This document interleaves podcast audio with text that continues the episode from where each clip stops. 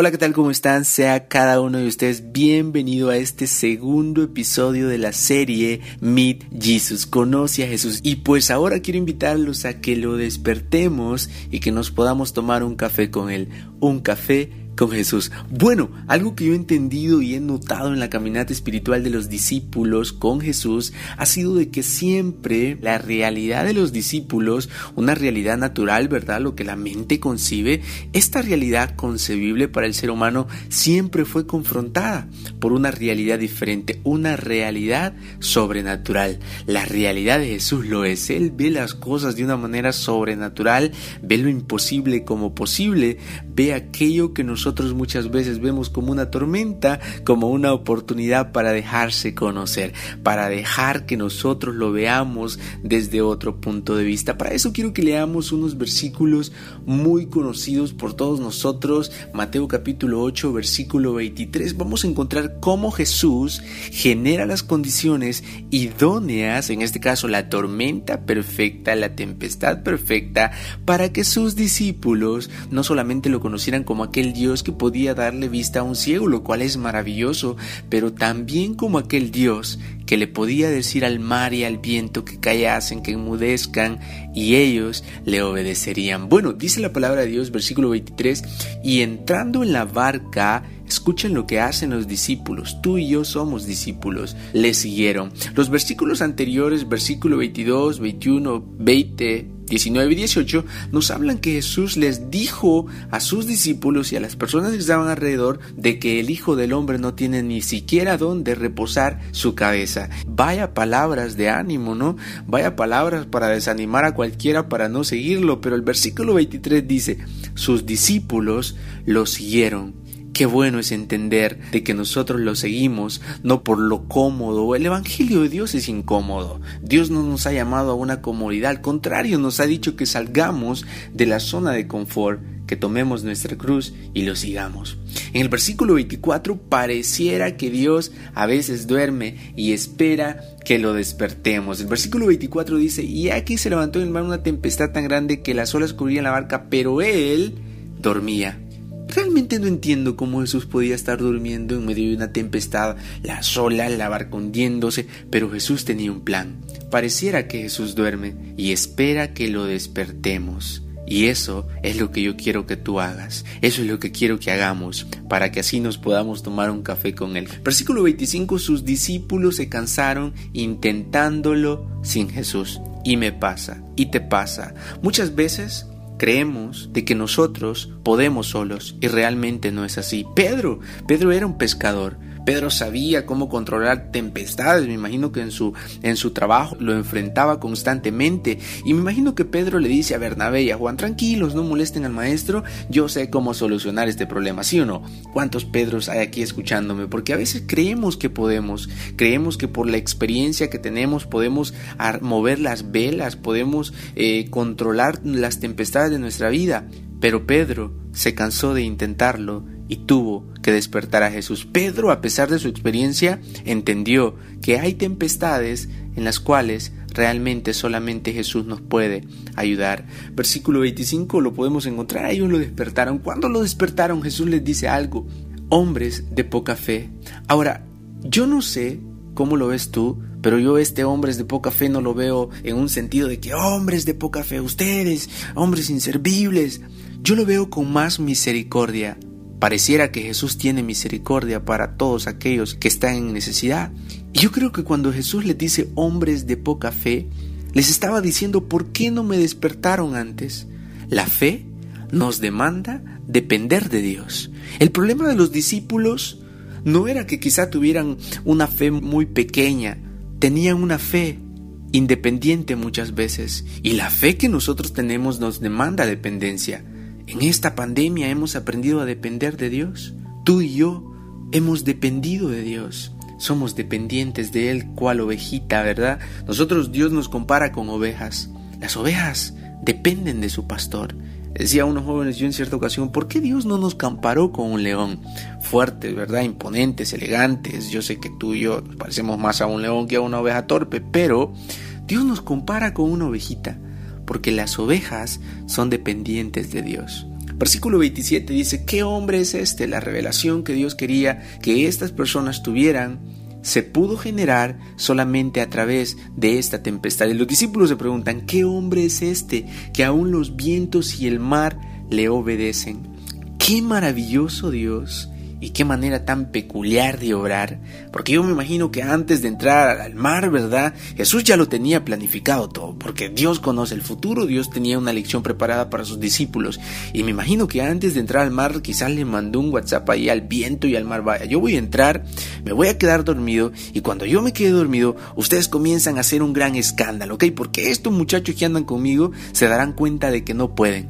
Y yo les voy a enseñar que más que sanar, que más que dar salvación, que no son cosas pequeñas, pero que toda la creación está sometida a mi autoridad. Donde los discípulos vieron olas que, que estaban a punto de hundirlos, cuando vieron vientos recios, violentos, ellos tenían una realidad, ellos concebían eso, pero no concebían que aquel que iba durmiendo con ellos pudiera calmar ese viento y ese mar.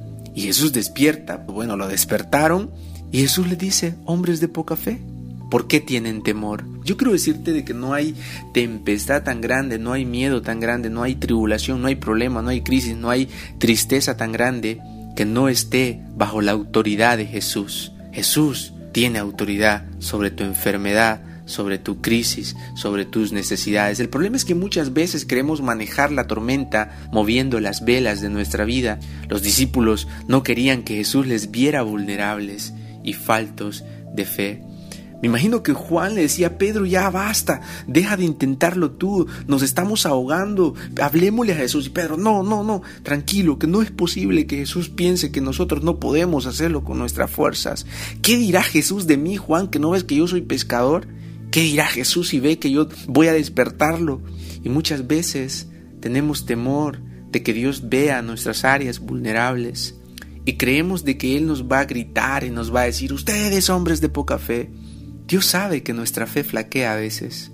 Dios sabe que a veces lo intentas pero no puedes. Pero Él no te rechaza por eso. Al contrario, como un buen padre te abraza y te dice, tranquilo hijo, yo estoy acá para ayudarte. Tranquilo, estaba esperando que me despertaras y que te des cuenta que más que regañarte porque no te alcanzó la fe, Estoy acá para extenderte una mano, estoy acá para decirle a ese viento que se levantó en tu contra, para decirle a esas olas de tristeza, de desesperanza, de miedo, que callen, que hagan bonanza, porque tú eres mi hijo.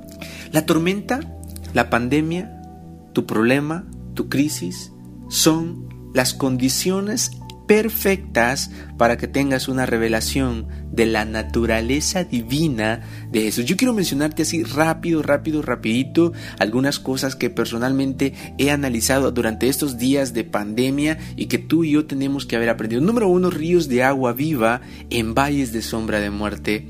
Cuando nosotros enfrentamos la muerte y vemos que ronda nuestras casas, como lo ha estado haciendo, y vemos que un virus puede destruir el cuerpo del hombre, nosotros entendemos y tenemos una revelación de que Dios es un Dios de vida. La muerte no puede robarnos la vida espiritual. Y es en el valle de sombra de muerte en el cual la humanidad ha estado caminando, donde nosotros tenemos una revelación de quién es Jesús. Conocemos al Jesús que nos ayuda, ¿verdad? Que está contigo cuando te sientes triste, pero es importante que conozcas al Jesús que venció la muerte y te ha dicho que tú eres más que vencedor a través de él. David entendió que aunque caminara por valle de sombra de muerte, no temería mal alguno, porque Dios lo haría estar confiado. Su vara y su callado le infundirían aliento. El aliento es ese, con que Dios le dio vida al ser humano con su aliento y la muerte con el aliento de Dios es disipada. El aliento de vida del Maestro disipa todo aliento de muerte y ahora nosotros, si la muerte toca nuestra vida, se la puede llevar. Pero Dios nos dice, no teman al que puede matar el cuerpo, pero Dios ha vencido la muerte y cuando caminamos por sombra de muerte, entendemos que Dios es vida. La mujer samaritana lo entendió. Jesús le dijo, oh mujer, si, bebes de esta agua, no tendrás sed jamás. Ríos de agua viva correrán por tu ser, no gotas. No gotas de amor como te dan estos tantos hombres que has tenido, mujer samaritana. Has estado bebiendo gotas. Yo quiero darte manantiales de vida. Número dos de las cosas que aprendemos en estas crisis, en estas tempestades, porque la tempestad nos da una revelación diferente, una revelación más clara de la divinidad, el poder y la naturaleza de Dios, cuando nosotros lo despertamos, una revelación de fe. A veces Jesús nos deja sin opciones, ¿sí o no? Eh? Nos deja sin opciones, nos deja sin dinero, nos deja sin salud, nos deja sin esto, para que tú te recuerdes que aún te queda una opción pareciera que Jesús es nuestra mejor opción. Aparte de eso, en esta revelación de fe entendemos que la fe es esa revelación, es esa realidad invisible que gobierna mi realidad visible. Tu realidad te dice que el mundo se está cayendo encima, eh, pero tu fe te dice que Jesús ya venció al mundo. Entonces, en medio de crisis recibimos una revelación de fe, fe genuina, no fingida, una fe como la de Timoteo. Pablo elogió la fe de Timoteo. Le dijo una fe no fingida, sino que una fe genuina. Número tres, y solamente dos puntos más, Dios es un Dios sanador y lo hemos recibido, hemos recibido esta revelación en esta pandemia. Dios es un Dios sanador, pero encerra este pero y ponele negrita cursiva como querrás para que lo identifiques, pero Dios es un Dios soberano. Me escribía una amiga hermana, y me comentaba de que en algún momento Dios, a través de, lo que yo estaba diciendo, le había hablado mucho a su vida. Y me comentaba que su padre había muerto por el COVID, de que tenía exactamente un mes, de que lo había perdido. Y es triste, es doloroso. Ella sabía el dolor que estaba pasando, pero de repente me encuentro a otra persona que me cuenta, mira hermano, estuve a punto de morir, pero Dios me sacó en victoria, Dios es bueno, Dios esto, lo otro, gloria a Dios. Ahora, ¿qué le digo yo a una persona y qué le digo a otra? Le digo a una Dios es bueno porque mira, Dios es muy bueno, claro que Dios es bueno y eso no está en tela de juicio. Pero yo no le puedo decir a la otra persona que Dios es malo porque dejó morir a su padre. En esta pandemia hemos conocido a un Dios sanador, pero también a un Dios soberano y no condicionamos su bondad a lo que Él nos da. Dios es un Dios incondicional y nosotros tenemos un amor incondicional. El amor de Dios no está condicionado a nuestra capacidad de ser perfecto porque de ser así nadie lo merecería porque todos fallamos a veces. El amor de Dios es incondicional. Dios es un Dios que nos da las cosas de una manera incondicional. Pero también Dios es un Dios, presta atención a esto, incondicionable. No podemos condicionar la bondad, el amor de Dios a que me sane a mí. Y a veces esto es muy difícil de, digerirlo porque nuestra humanidad, nuestros sentimientos son doblegados muchas veces, pero la fe nos ayuda a entender de que Dios es un Dios soberano. Sadrach, Mesach y Abednego lo, lo, sabían. Son dos palabras las que Dios puso en mi corazón cuando yo me encontré con este conflicto, ejecución y aceptación.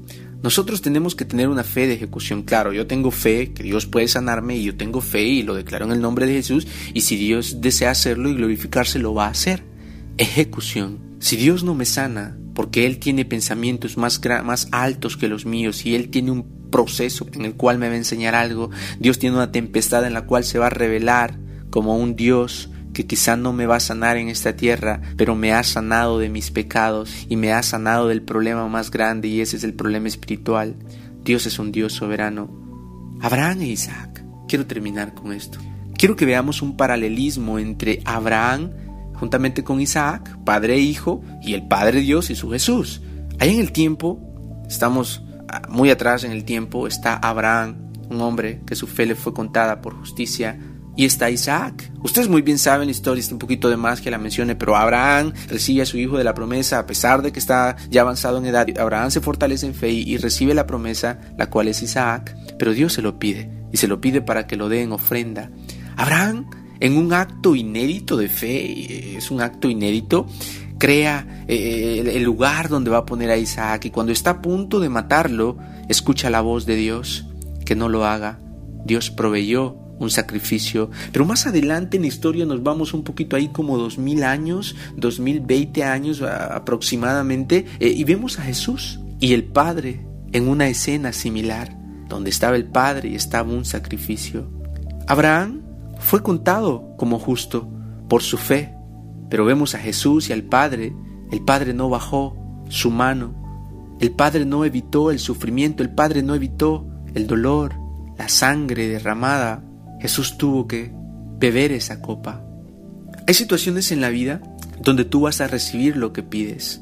Dios te dará lo que deseas y concederá las peticiones de tu corazón. Pero hay situaciones en la vida donde vas a perder lo que más amas.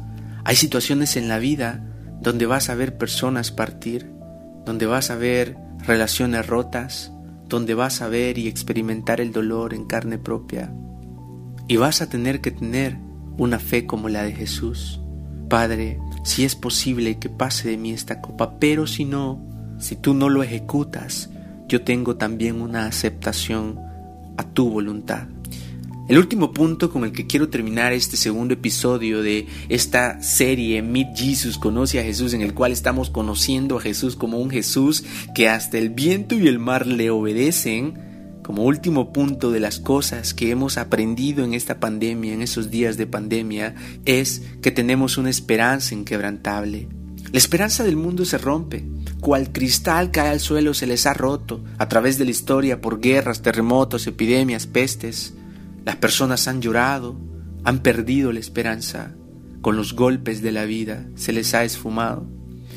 Pero la esperanza del reino de Dios con los golpes de la vida se ha vuelto más fuerte. Con los golpes de la vida nosotros nos afirmamos más en Dios y le decimos Dios, a pesar de que llore en esta tierra, a pesar de que sufra, los padecimientos de este mundo no se comparan con la gloria venidera que ha de ser revelada en nosotros. Dios nos ha dado una esperanza inquebrantable y eso lo entendemos cuando vemos que las personas pierden su esperanza nos damos cuenta que la nuestra no se rompe, que la nuestra está fundamentada en el mejor fundamento que es Cristo. Ese fundamento que fue reprobado ha venido a ser el fundamento principal de nuestra esperanza. Meet Jesus, conoce a Jesús, es una pequeña serie en la cual el deseo de mi corazón es que veamos a Dios de una manera más cercana, que tengamos una revelación de lo que Dios es.